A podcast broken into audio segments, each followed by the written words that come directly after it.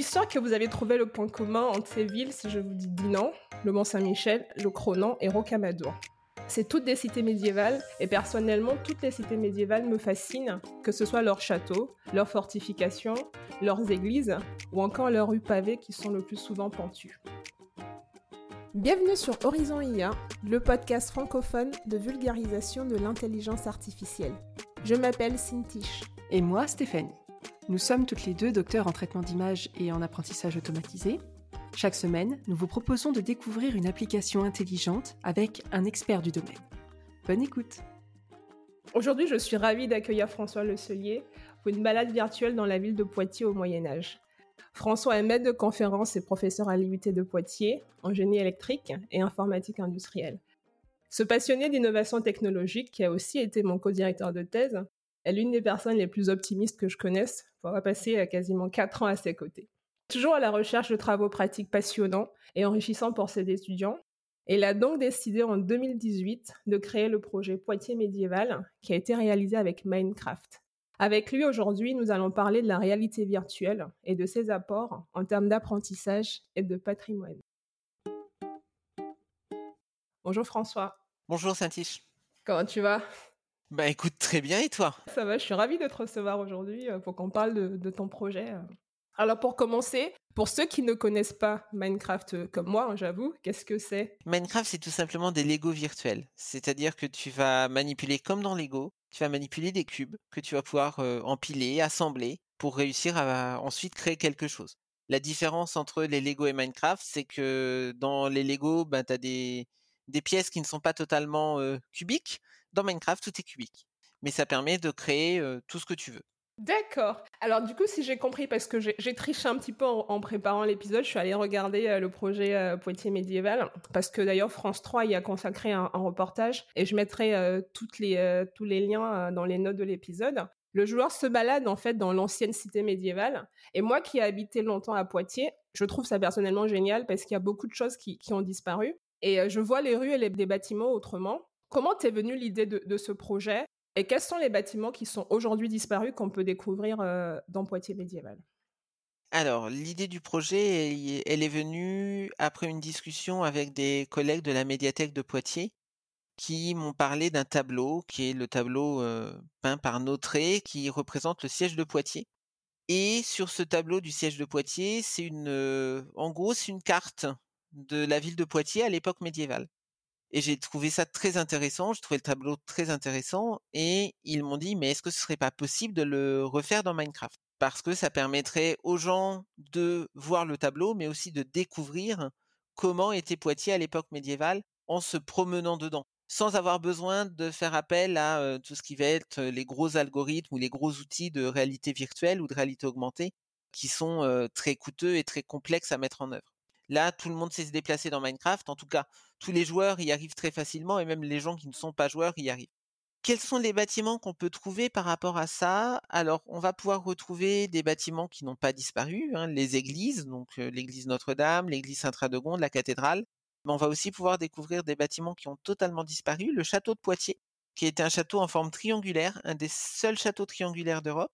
On va aussi pouvoir découvrir euh, l'ancien campanile, donc le gros horloge comme euh, l'appelle Notré, euh, qui était en face de la de l'église Notre-Dame. Tu vois où est l'église Notre-Dame? Là maintenant, il y a la grande place du marché Notre-Dame. Ben, Exactement. Juste à côté, il y avait un campanile qui permettait d'indiquer l'heure aux habitants de Poitiers et qui était à ce niveau-là, juste à côté de Notre-Dame. En fait, c'est marrant parce que euh, quand tu parles du campanile, ça me fait penser à, d'autres campaniles hein, qui existent encore. Moi, je pense notamment aux campaniles qu'on peut encore voir à Florence. Et comme je connais très bien Poitiers, du coup, je me dis, quand je vois la place du marché, je me dis, ah ouais, là, il y avait un campanile. Euh, c'est ça que je trouve génial, justement, quand, on va se balader dans, dans, Poitiers médiéval, de finalement avoir accès à ça euh, sans passer par, par des outils de réalité virtuelle dont on parlera tout à l'heure, notamment avec des lunettes de réalité virtuelle. Et donc, je trouve ça, je trouve ça vachement sympa. Et surtout quand on connaît bien Poitiers, ça fait, euh, ça fait drôle de voir les, bâtiments autrement. Et quand, quand on ne connaît pas du tout Poitiers ou quand on ne s'imagine pas Poitiers à l'époque médiévale, je trouve que, euh, que c'est cool. Oui, et puis on peut se promener dans l'univers sur Minecraft un petit peu comme on peut se promener dans Google euh, sur Google Street View. Donc on peut aller se balader dans l'univers sur Minecraft et voir les bâtiments là où ils sont maintenant. Donc bah, les bâtiments emblématiques de Poitiers, la cathédrale, les églises dont, j'ai parlé, et se promener avec Google Street View et se dire ah oui donc le campanile il était là, le château il était à cet endroit. Et donc on peut se projeter même si on connaît pas Poitiers effectivement. Ce que je sais c'est que tu l'as fait avec des étudiants de première année déjà, je trouve que c'est un gros challenge parce que pour avoir enseigné, je me demande comment tu les as motivés à le faire. Et combien de temps ça, vous a pris de réaliser ce projet-là avec tes étudiants de première année?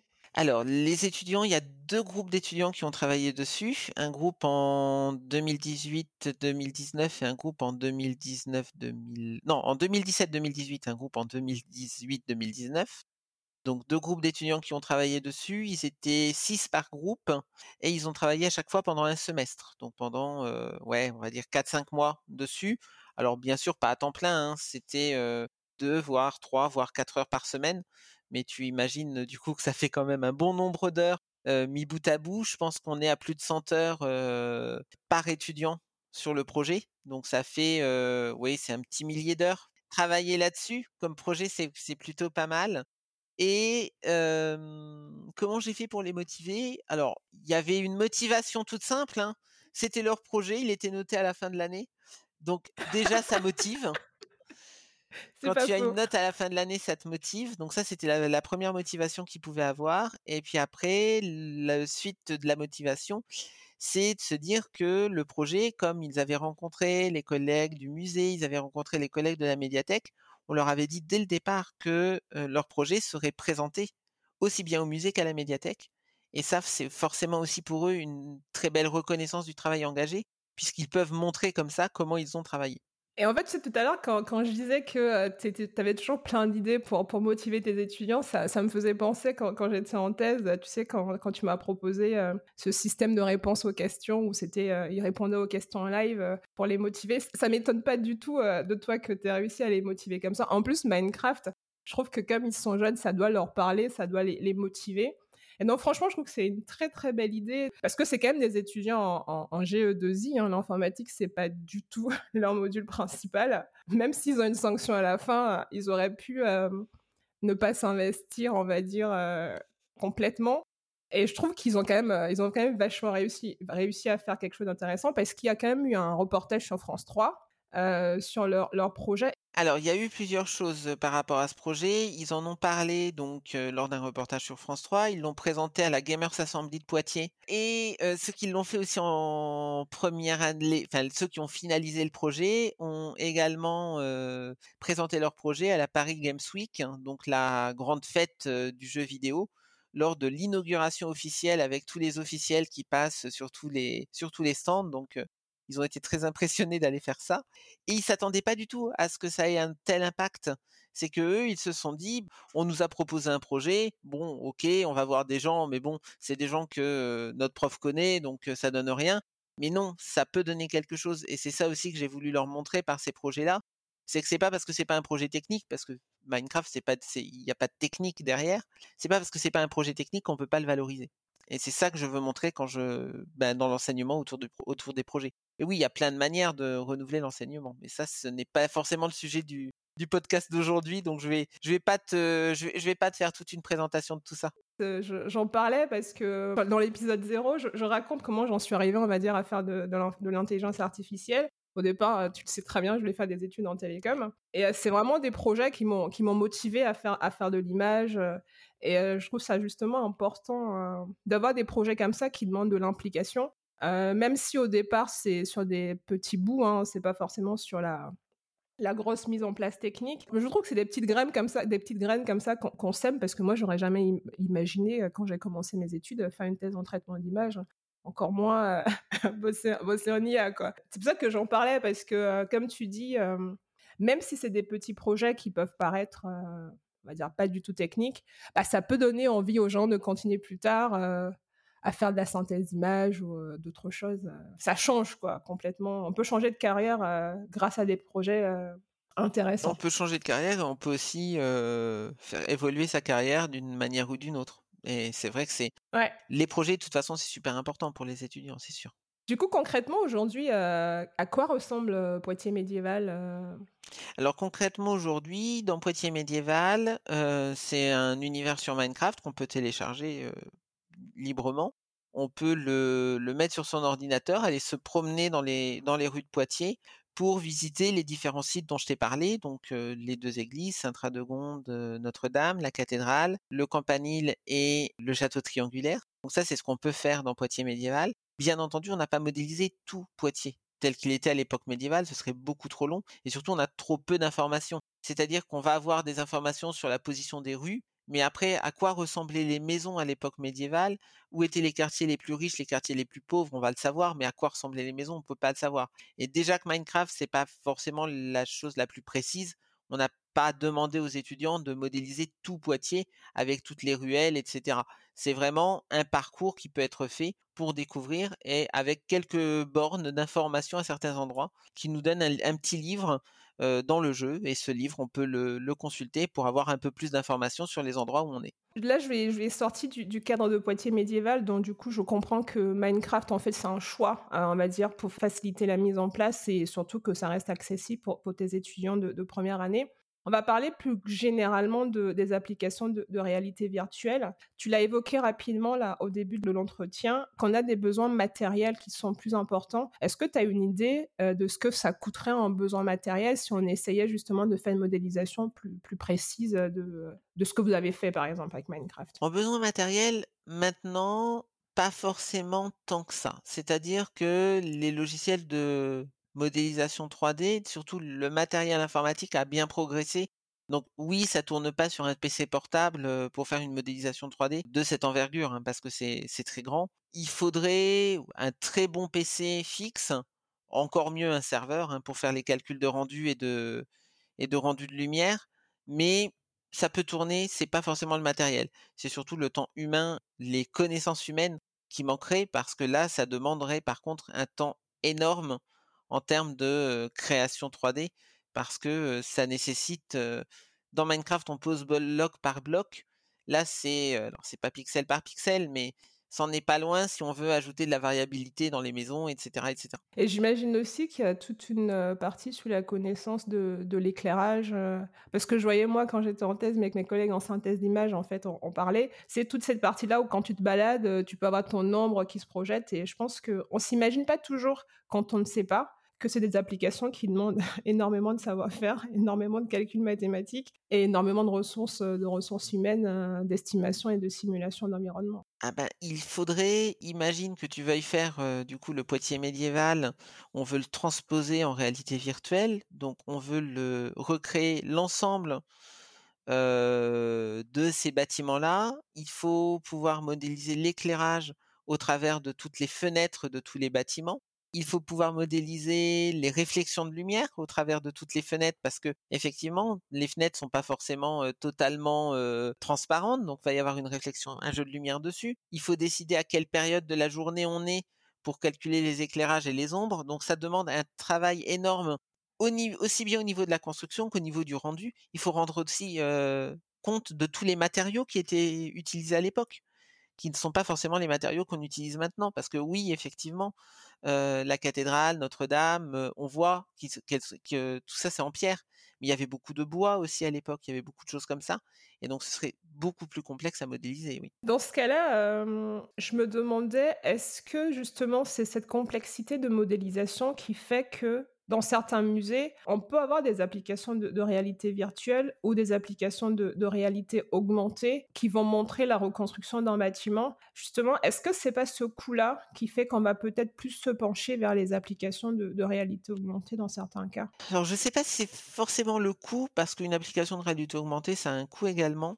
C'est aussi la difficulté à se projeter, parce que quand tu es dans un monde virtuel, euh, qui se veut réaliste, il faut qu'il soit réel. Si tu veux être vraiment immergé dans quelque chose, faut que le rendu soit le plus réaliste possible parce que sinon, soit tu pars du côté totalement jeu et là ce que je ce que je fais avec Minecraft avec des graphismes qui ne sont pas réalistes, soit tu pars sur quelque chose que tu veux qui soit totalement correct et cohérent et à ce moment-là, il te faut un rendu très réaliste. Et c'est ce rendu réaliste qui est très complexe à obtenir et qui coûte très cher. En réalité augmentée, tu vas vouloir ajouter de l'information à la réalité. C'est pas du coup si c'est pas totalement réaliste, c'est pas grave parce que tu l'ajoutes, tu n'es pas tu ne remplaces pas entre guillemets la réalité, tu la modifies. D'accord. Donc on arrive quand même notre esprit arrive quand même à se projeter.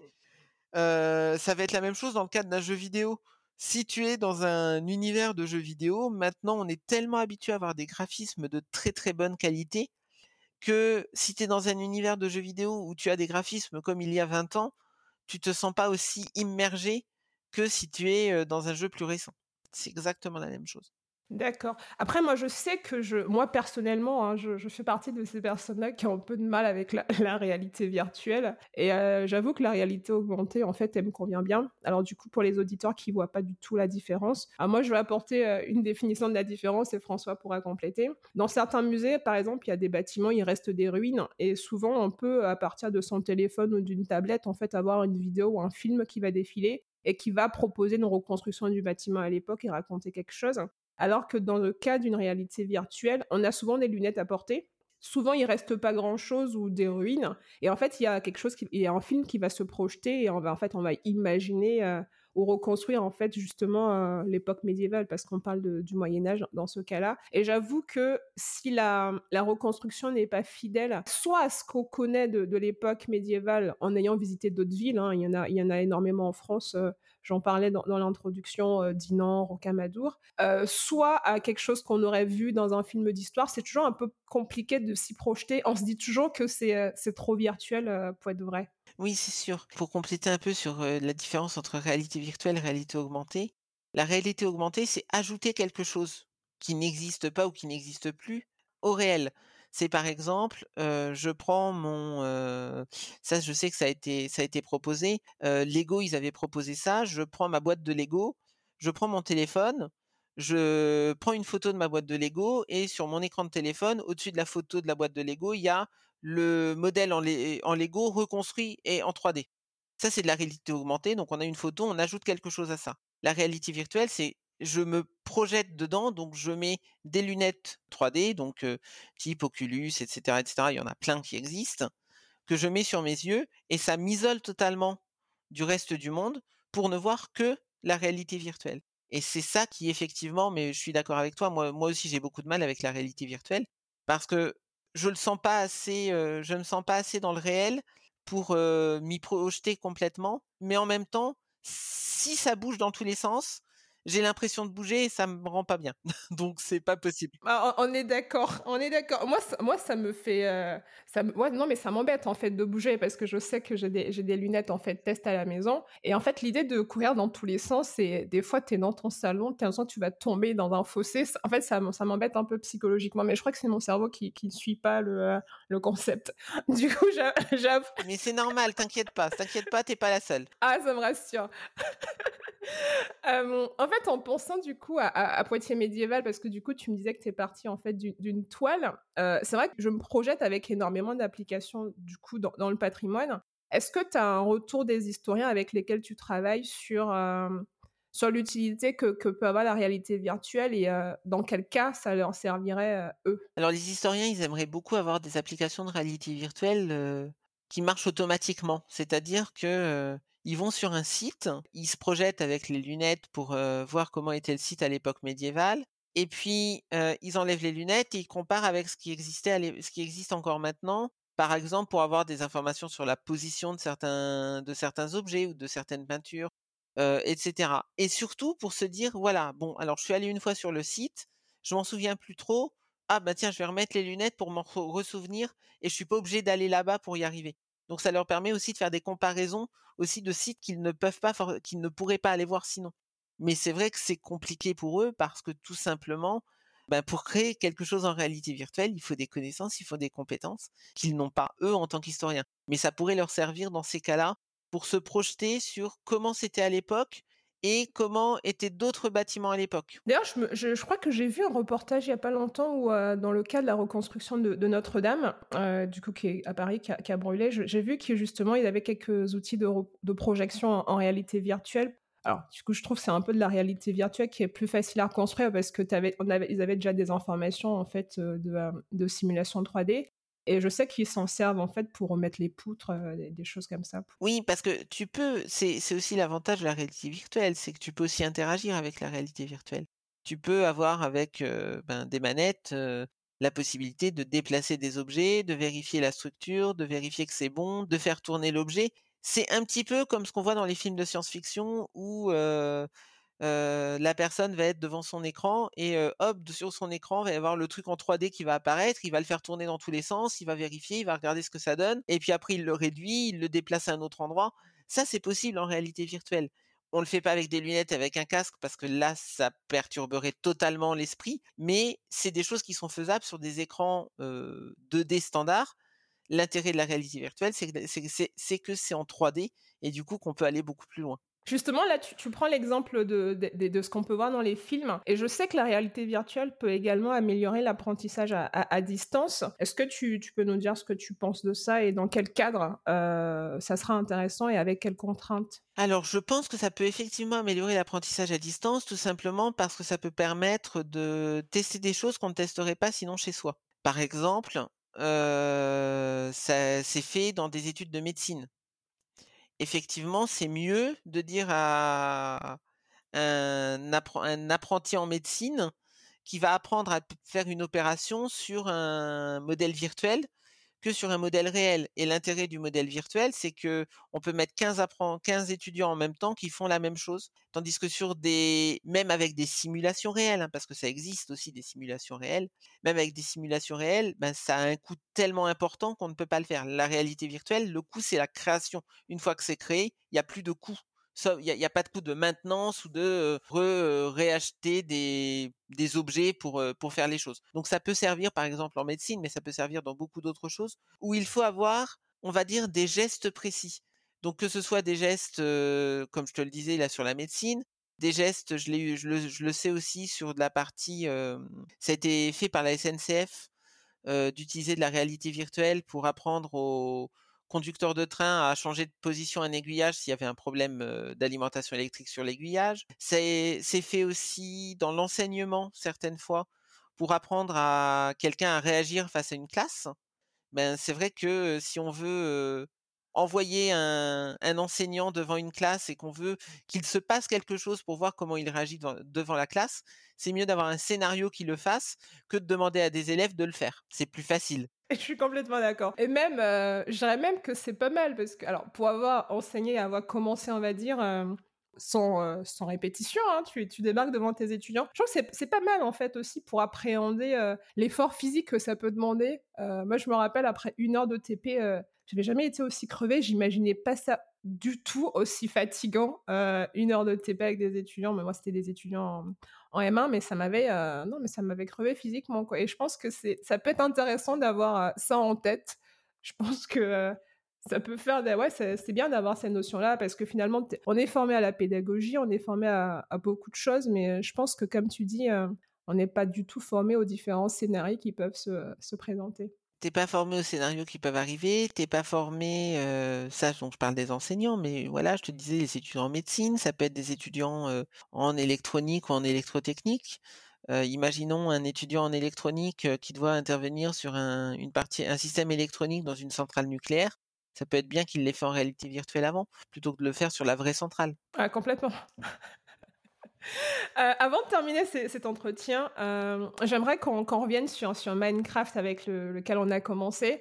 Euh, je sais que tu as mis en place d'autres initiatives d'apprentissage avec Minecraft. Est-ce que tu voudrais bien nous en parler? Oui, ben, de toute façon, moi j'utilise Minecraft pour enseigner aux étudiants comment gérer un projet de A à Z. Alors, le projet Poitiers Médiéval en fait partie, mais c'était pas le seul projet. Il y a eu d'autres projets autour de ça. mes étudiants ont travaillé sur le site gallo-romain de Sensé, ils ont travaillé sur les médiathèques, ils ont travaillé sur d'autres d'autres lieux. L'objectif, c'est de les faire travailler en groupe dans un environnement qu'ils connaissent, sans se poser la question de comment je fais pour mettre en place mes nouvelles compétences. Si je demande à des étudiants qui viennent d'avoir le bac de réaliser une carte électronique, ben ils savent pas le faire. Tandis qu'aller sur Minecraft et poser des cubes, ils sauront le faire.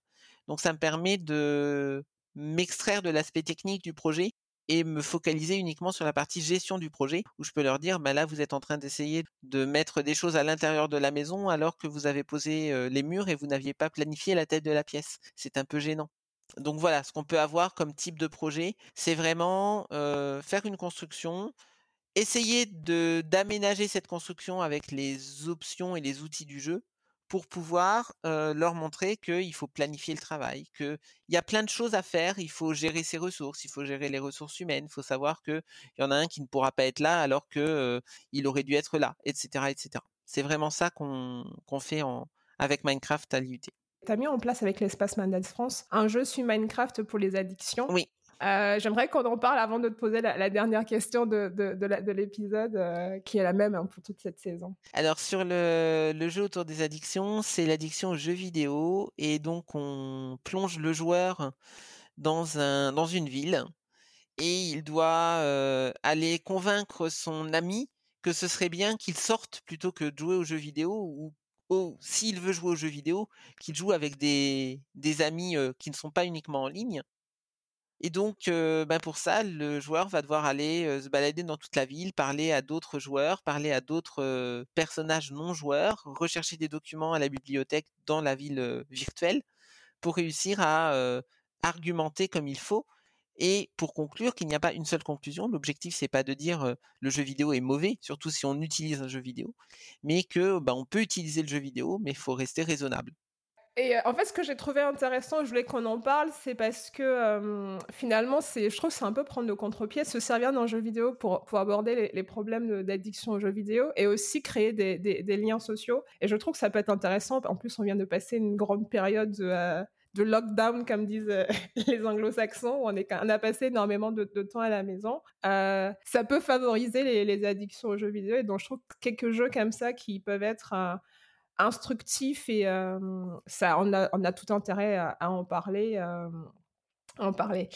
Ah, du coup, pour la dernière question de, de cette saison, j'aimerais te demander si pour toi les algorithmes d'IA étaient un super-héros, lequel il serait alors, je sais pas si tu as déjà eu cette réponse. Moi, je dirais Batman.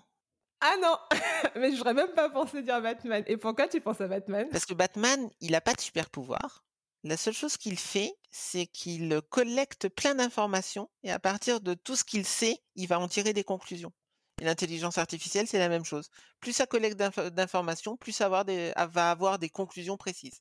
Je ben, je vais pas te dire que c'est le meilleur super-héros parce que du coup ça fait un peu favoritisme parce que tu es mon co-directeur de thèse, mais franchement, j'aurais pas pensé Batman, j'aurais pas dit ça, et finalement, euh, j'avoue que c'est exactement ça.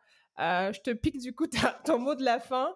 Euh, L'IA, c'est vrai qu'on collecte énormément d'infos et puis on essaye d'en tirer des, conclusions sans justement créer des, c'est pas des super pouvoirs qu'on a, on apporte des solutions. Des fois, euh, c'est pragmatique, des fois, ça l'est un petit peu moins, des fois, c'est précis, des fois, c'est un petit peu moins précis. En tout cas, souvent, on apporte des solutions et euh, on fait avancer les choses. En tout cas, merci François pour, cet entretien. J'étais très ravie de te recevoir sur, ce podcast. Tu reviens quand tu veux pour d'autres applications parce que je sais que tu t'investis dans énormément d'applications, notamment dans, dans, le milieu éducatif. Et donc, ça sera avec plaisir de te recevoir sur une autre saison. Pas de soucis, Saint-Tiche. Merci à toi.